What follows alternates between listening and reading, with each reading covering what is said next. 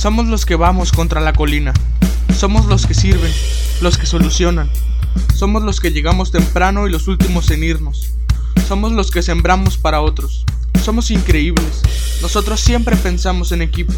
Somos los que seguimos lo invisible. Somos los que preparamos el camino. Somos contracultura. ¡Ey! Hola, ¿qué tal? Bienvenidos a un episodio más de Contracultura.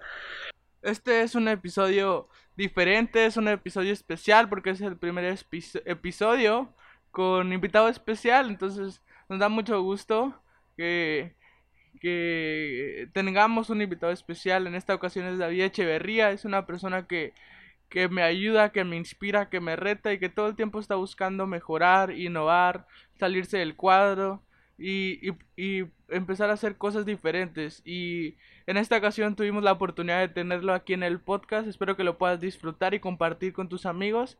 Y bienvenidos. Este es el episodio Contra Cultura Podcast con invitado especial.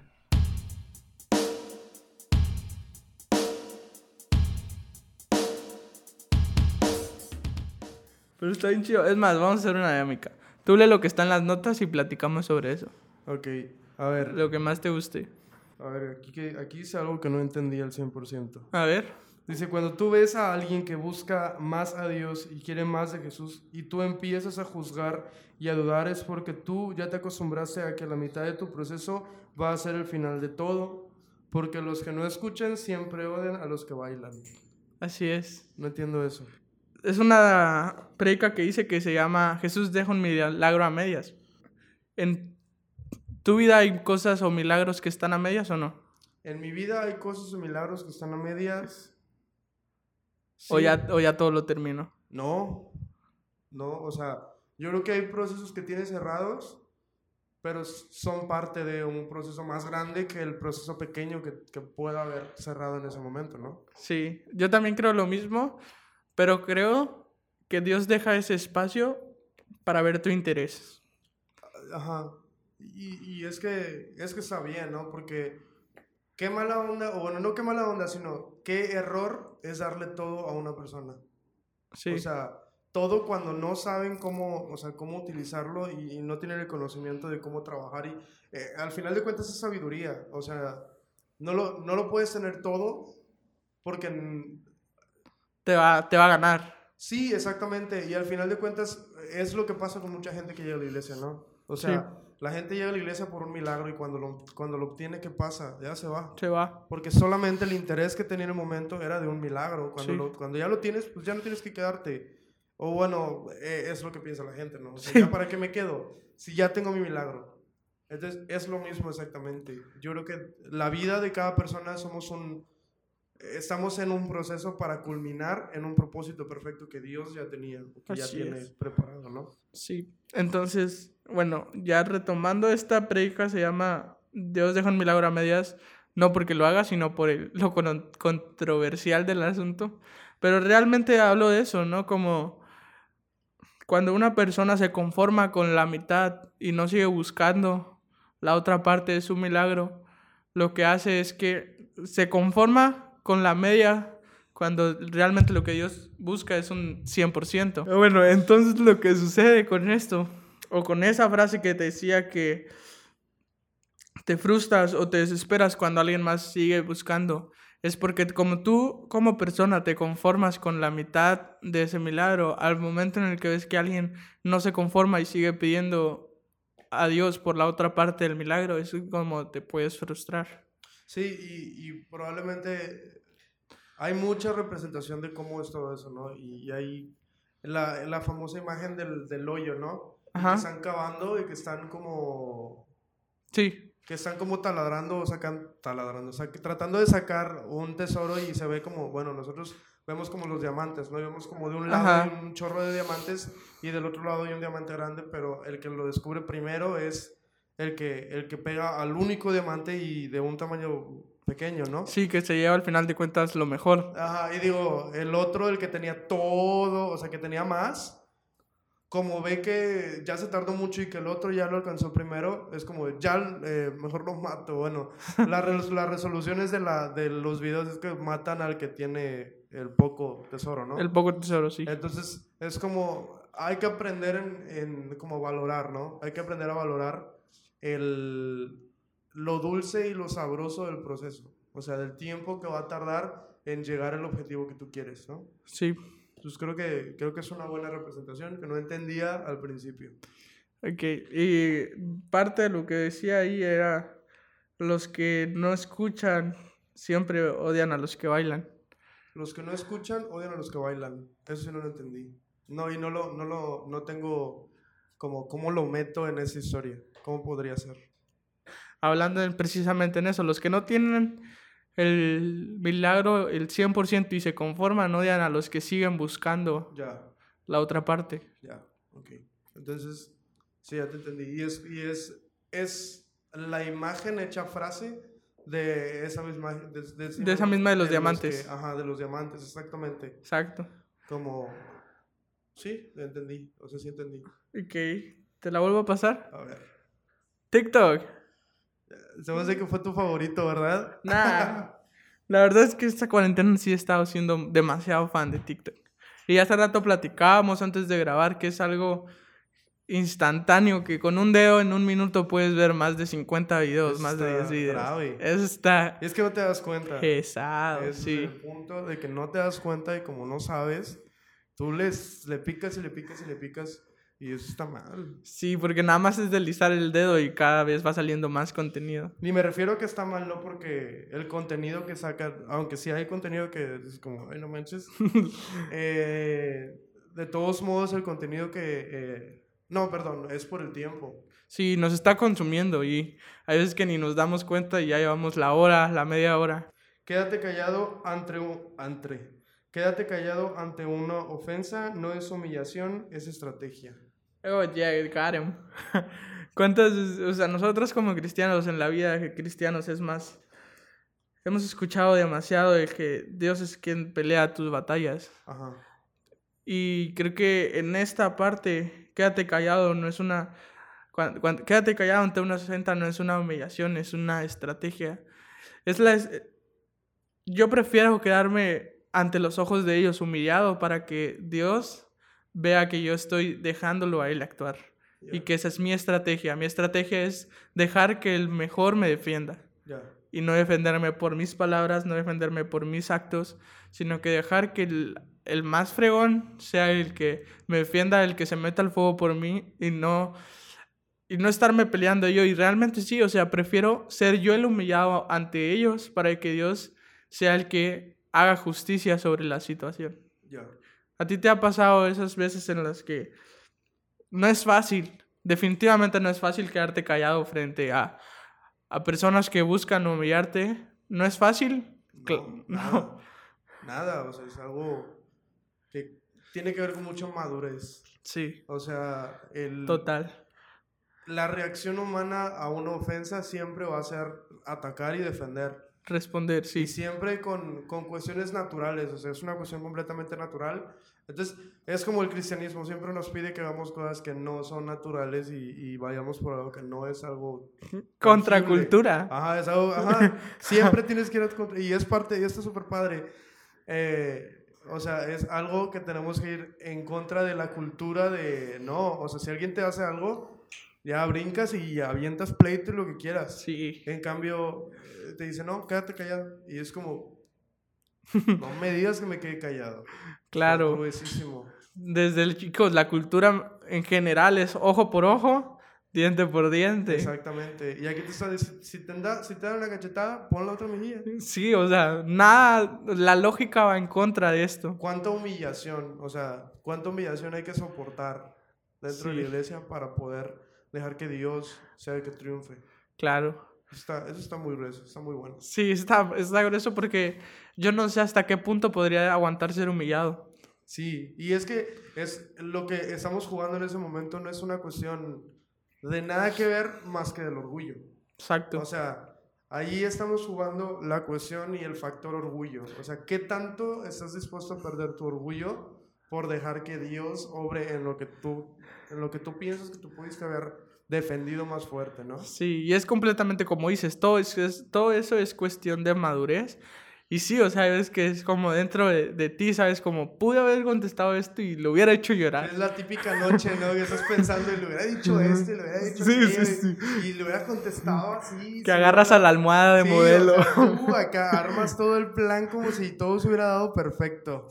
Sí, tienes razón y, y es, algo, es algo complicado porque es una cuestión de madurez. Sí, tal cual. Es una cuestión completamente de madurez. O sea, una persona inmadura hace caso a lo que su cuerpo y su mente pide.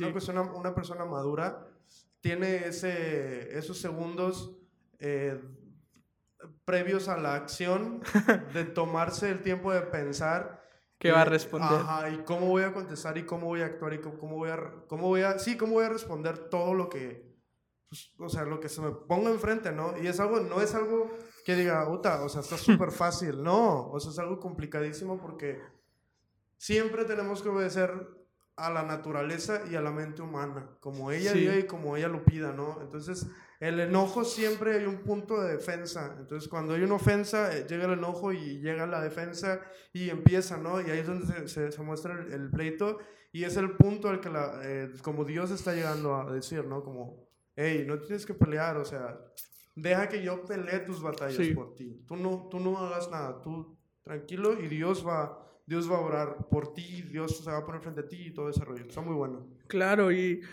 es una... Literalmente es absurdo, podría sonar, porque si podríamos resumir esto es perder para ganar. Exactamente. Entonces, ¿cómo, cómo crea eso lógica en nuestra cabeza si tenemos que perder para ganar? Imagínate ver al perder para ganar. Ala, está gruesísimo es literalmente ir en contra de tu cultura. O sea, literalmente porque estamos acostumbrados a un sistema de competencias. Claro. O sea, el sistema en el que vivimos actualmente es un sistema competitivo completamente y al 100%. Entonces, siempre se está buscando el quién va a ganar, quién va a ser el primer lugar, quién va a ser el mejor. Quién... Entonces, imagínate que tengas los tres primeros lugares son estos tú, tú quedaste más abajo, pero suena bien tonto, pero pero ganaste. Ajá, o sea, que tú no estás en esos tres, pero sí ganaste. O sea, algo que en el sistema en el que vivimos no tiene lógica. O sea, que no, no estamos, no estamos culturalmente entrenados para vivir ese tipo de cosas. Claro. No estamos capacitados. Está grueso. Está muy difícil. Sí, y hay, una hay, un, hay un punto muy delgado en el hecho de que las personas que estén escuchando eso, a lo mejor puede ser no significa que te dejes hacer las cosas, obviamente. tienes que hablar, tienes que decir, pero no es contestar por tu propia mano. Manso, no menso. Exacto, sí. Sí, es claro. No es dejarte. Ajá, exactamente. Está muy bueno. Ok, ok. Saca otra. Ok, ok, bueno, pues continuamos. Yep. Yep, yep, yep. ¿Hace cuánto tienes esta, esta, este cuadernillo? Eh, en enero la empecé. En enero, o sea, es algo totalmente reciente. Exacto, totalmente reciente. A ver, otra de la libreta. Queremos tener atención. ¿Por qué no dices la frase? Como, lo, como hace rato me lo dijiste. O sea, el cristiano. Ah, la adicción más grande de un cristiano es la atención. ¿Otra vez? La adicción, adicción. La adicción, ajá. Más grande de un cristiano es querer tener atención. Querer tener atención. La, la atención, sí. La atención para un cristiano es como quitarle heroína a un adicto. ¡Hala! Si te das cuenta, cuando estamos en un cuarto y llega alguien que roba la atención de la gente, que es más capaz, que tiene más habilidades, se siente. Sí. Y más cuando tú estás acostumbrado como a ser el centro de atención. Exacto. Y empezamos a temblar como si nos hubieran quitado nuestra droga. Y, y, y buscamos como medios para lograr volver a alcanzar a tener esa, como esa atención. Hacemos lo necesario para recuperar la atención sin importar dañar nuestra integridad.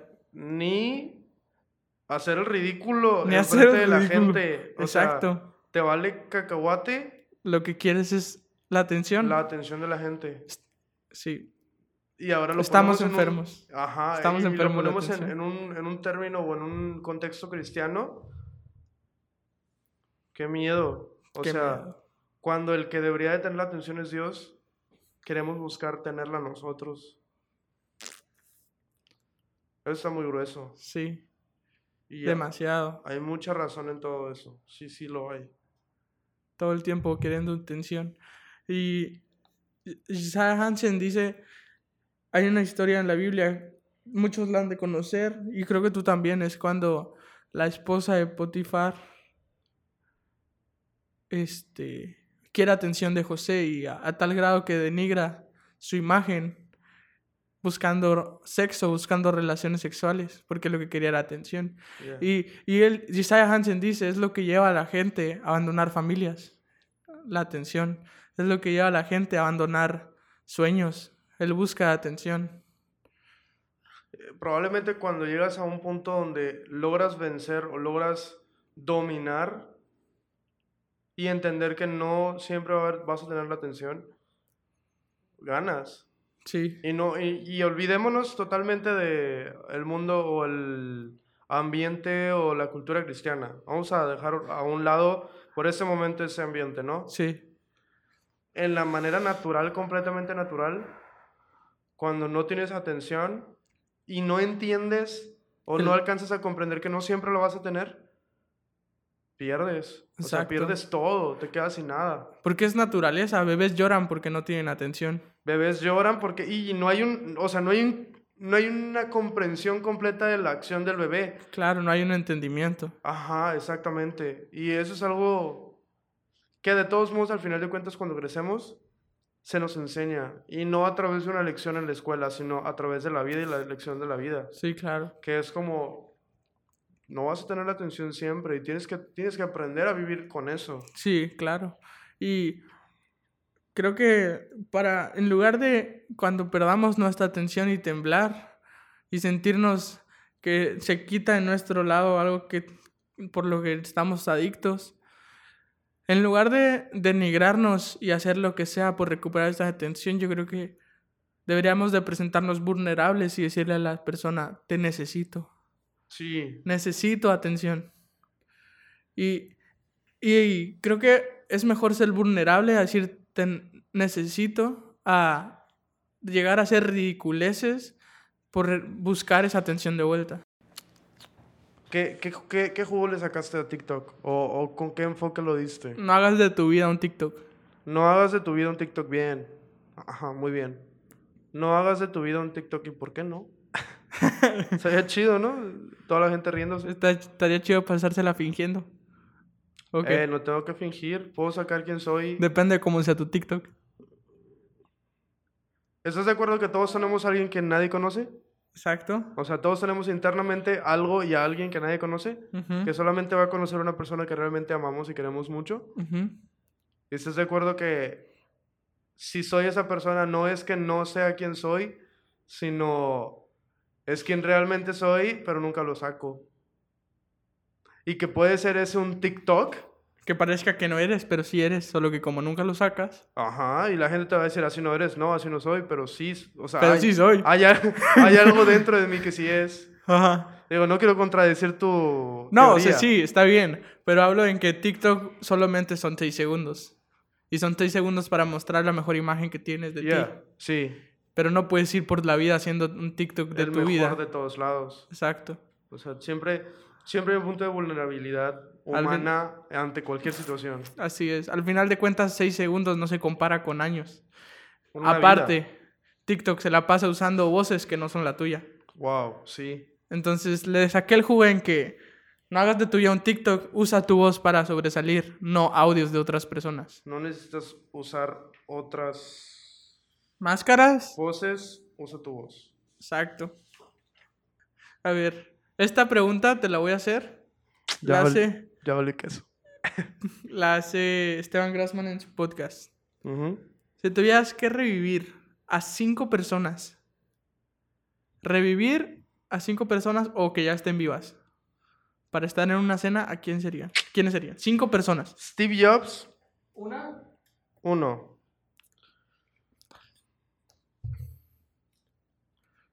¿Vale Jesús? Vale Jesús, claro. Jesús. Dos. Joan Sebastian Bach. Tres. No lo conozco. Es eh, uno de los principales compositores de la música clásica o del barroco. Qué, qué, difícil pregunta. Exacto.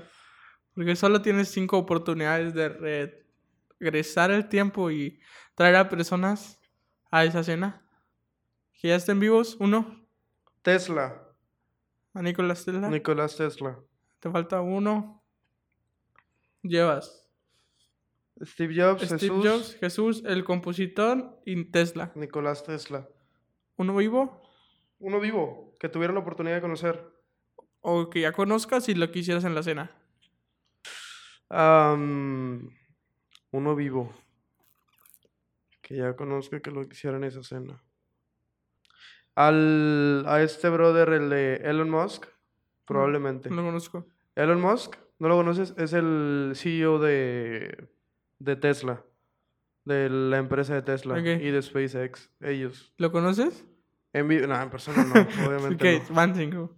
Esos Bien. cinco. Estaría muy mixteada la cena. Sí, o sea, pero todos tienen algo, algo en común. ¿Qué? pues, que son conocidos y que lograron cumplir lo que ellos habían propuesto hacer. Yo creo que lo común que yo veo es que todos hicieron, todos crearon inventos que en la actualidad son usados. Ajá. Sí, todos, todos, todos, todos, todos, todos, todos. Y son, crearon el fundamento para el desarrollo. O sea, todos descubrieron algo para el desarrollo. O sea, no fue algo que se quedó ahí nada más y que se sigue usando de la misma manera, no. Sino todo eso ha evolucionado. Sí, claro. Y Elon Musk en la actualidad, pues es una de las personas que ¿Está vivo? sí está vivo. O sea, de hecho en estos días están, están lanzando un satélite a la espación, eh, estación espacial, pues en el, en el En el espacio. espacio. este, que, que, que está súper bueno, está súper padre porque tenían años que no, que no ha- Hacían. hacían ese tipo de transportes a través de Estados Unidos. Generalmente eran a través de Rusia. Está muy, está muy padre, está muy interesante. Qué chido. Esas son mis cinco personas, yo creo. Ok. Otra pregunta. Esta es de mi cosecha.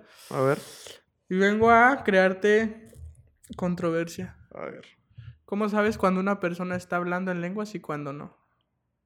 Estamos de acuerdo que vivimos, eh, hace rato lo, lo platicábamos, vivimos en una dimensión. Ajá. Y estás de acuerdo que lo espiritual es otra dimensión. Exacto. Es como estar a un nivel, ¿no? Entonces, cuando yo estoy en ese nivel, cuando, cuando estoy en la misma dimensión, mi espíritu está tan sensible que se da cuenta que son lenguas. O sea, yo humanamente yo voy a decir, "Ota, pues qué rollo con este brother.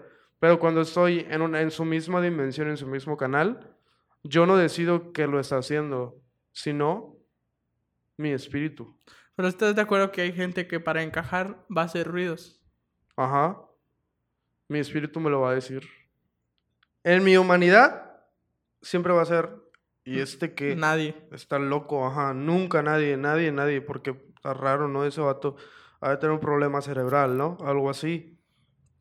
Pero en mi espiritualidad, y eso es lo que yo, lo que, es, es a lo que yo me refería, que somos seres Espirituales. Ajá, que también tenemos una dimensión de espiritualidad.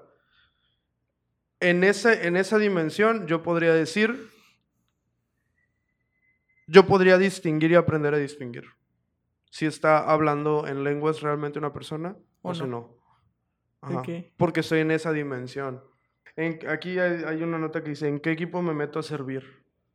¿Alguna vez has pasado el momento en el que dices, "Mm, ya no funciona aquí? Este no es mi lugar. ese no es mi lugar. O sea, hace mucho me acuerdo de una prédica de, de Juan, del pastor Juan, de Revolución de Amor. Shout out. Shout out para el Jeff. um, que era Encuentra tu lugar, ¿no? Ajá. Y es una, es una prédica que me encantó y que, que, Marca. Que, ajá, que me marcó y que dije, wow, o sea, encuentra tu lugar y, y es el problema muy común en la iglesia, dentro de la iglesia, ¿no? Para Que, los nuevos. Ajá, o sea, que no, que no encuentres tu lugar y por eso te vas tan rápido. Pero, hey, encuentra tu lugar, ¿no? Ahora, ¿qué pasa si ya la encontré? Pero ya no quiero estar ahí.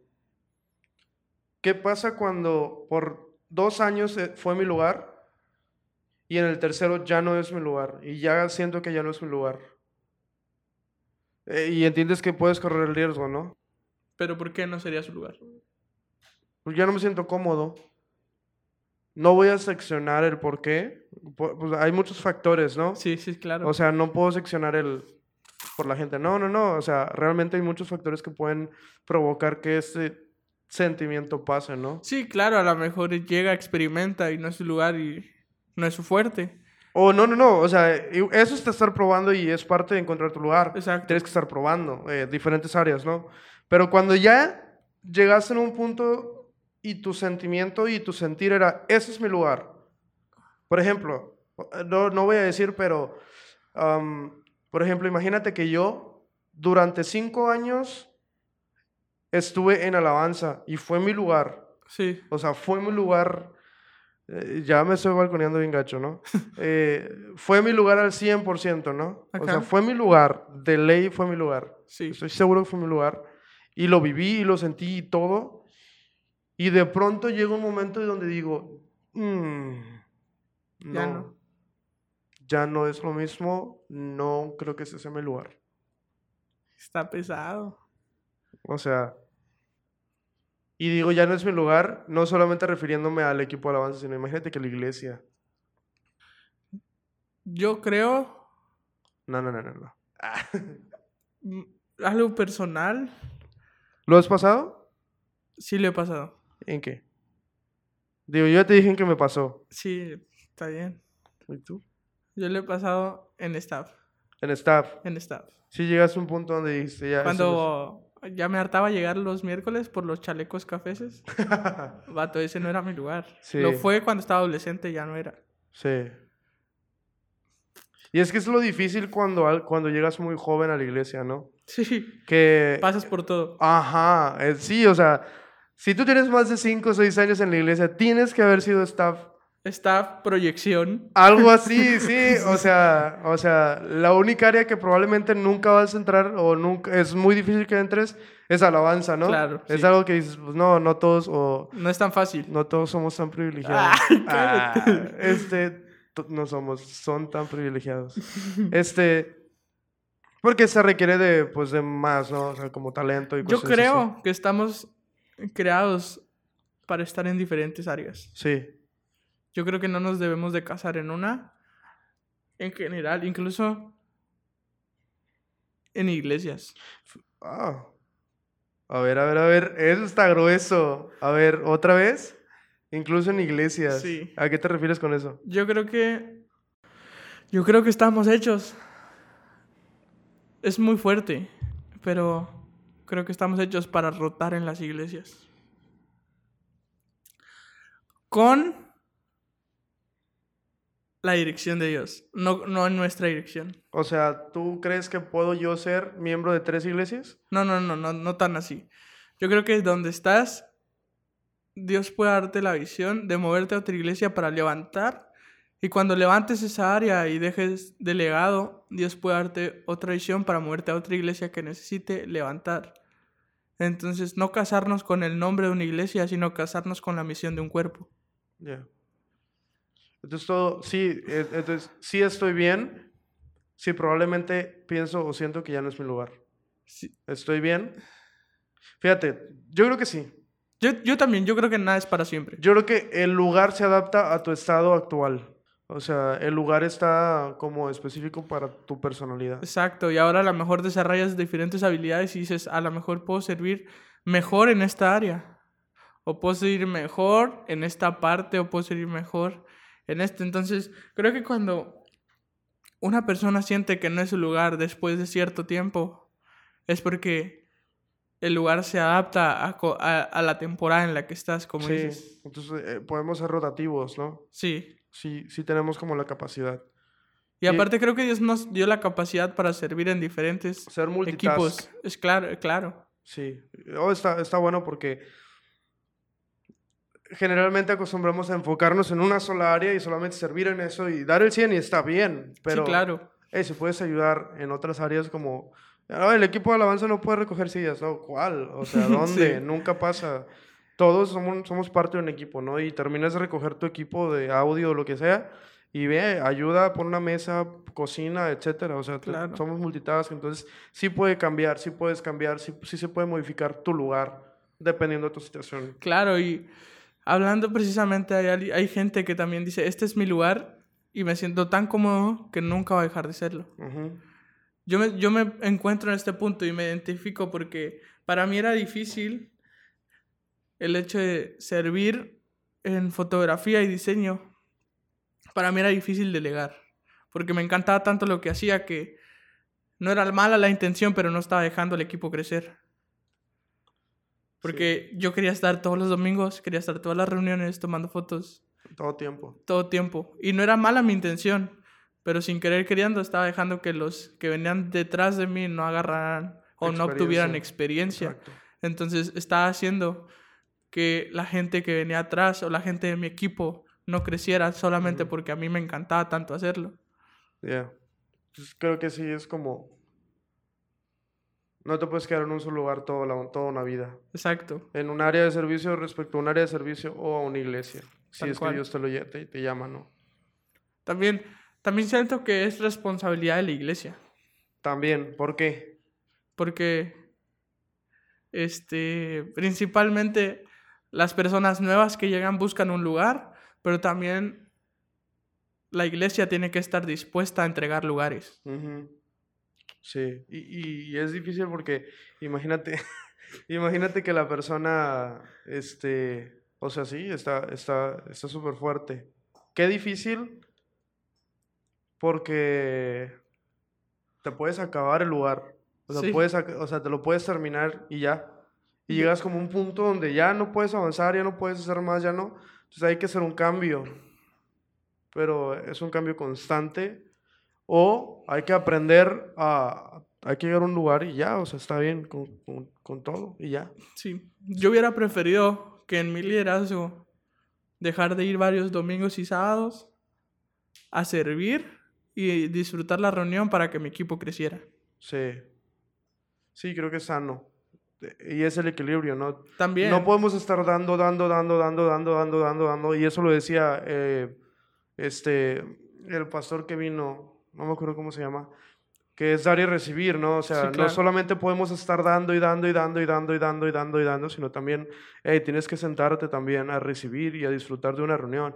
Por eso es tan importante que haya suficiente equipo como para poderlo rotar. Claro, y incluso me podría atrever a que hubiera estado dispuesto a ceder mi lugar en las juntas del equipo para que mi equipo creciera. Sí, Ajá, exactamente. Digo, es algo difícil porque otra vez, volvemos al principio, estamos trabajando a través de orgullo. Exacto, y es perder, y es perder, la, el querer la atención. ajá, y otra vez, o sea, sí. Es soltar la atención. Es soltar, es dejar el orgullo a un lado, es eh, evitar, es, es evitar ser el centro, es evitar ser el único y la única persona que puede... Es compartir reflector. Ajá, y eso es difícil, está súper difícil. Y yo, yo, me, yo me identifico contigo porque yo, para mí también es bien complicado, o en algún momento lo fue, como ceder o dejar que alguien más ah, haga lo que yo también hago, ¿no? Sí, claro.